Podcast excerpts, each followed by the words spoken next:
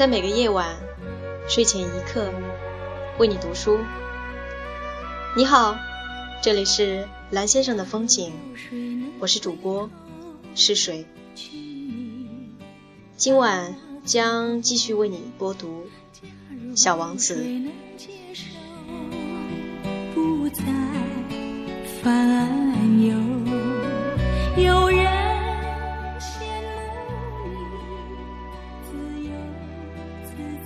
九节，我想他是趁一群野鸟迁徙的机会出走的。东升的那天早晨。他把星球收拾得井井有条。他仔细地疏通了活火山。星球上有两座活火山，热早餐很方便。还有一座死火山。不过，正像他所说的，谁说的准呢？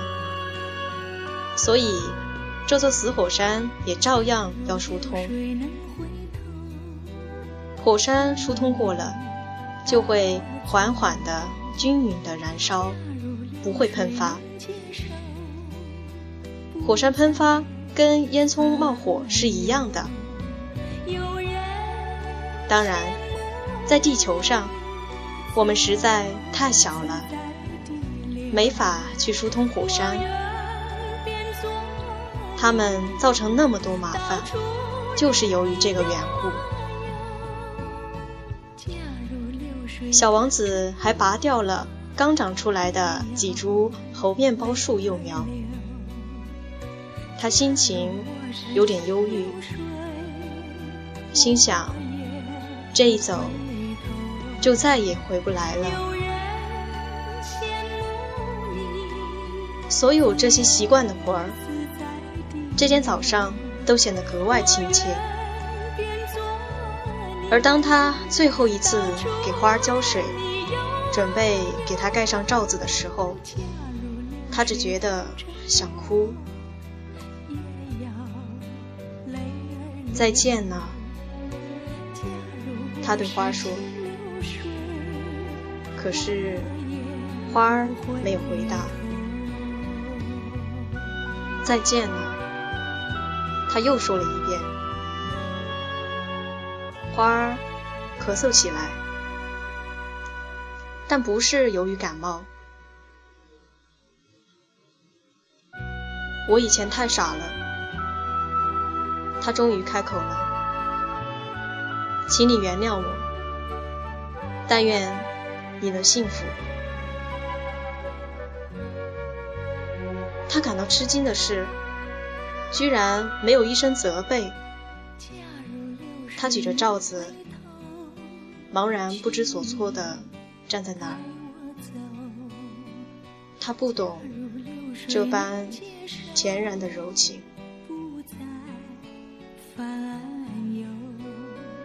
是的，我爱你，花儿对他说。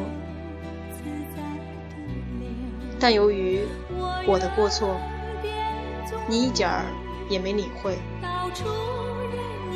这没什么要紧，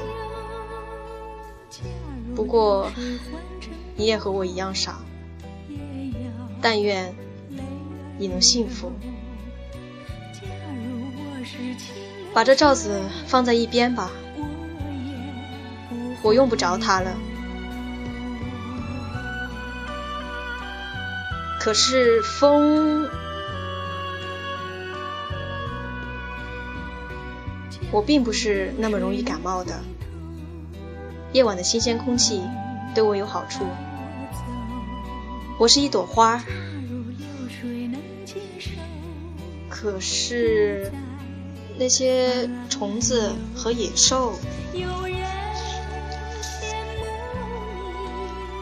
我既然想认识蝴蝶，就应该受得了两三条毛虫。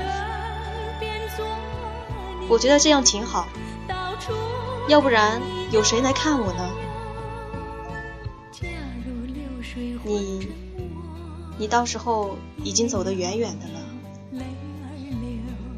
至于野兽，我根本不怕，我也有爪子。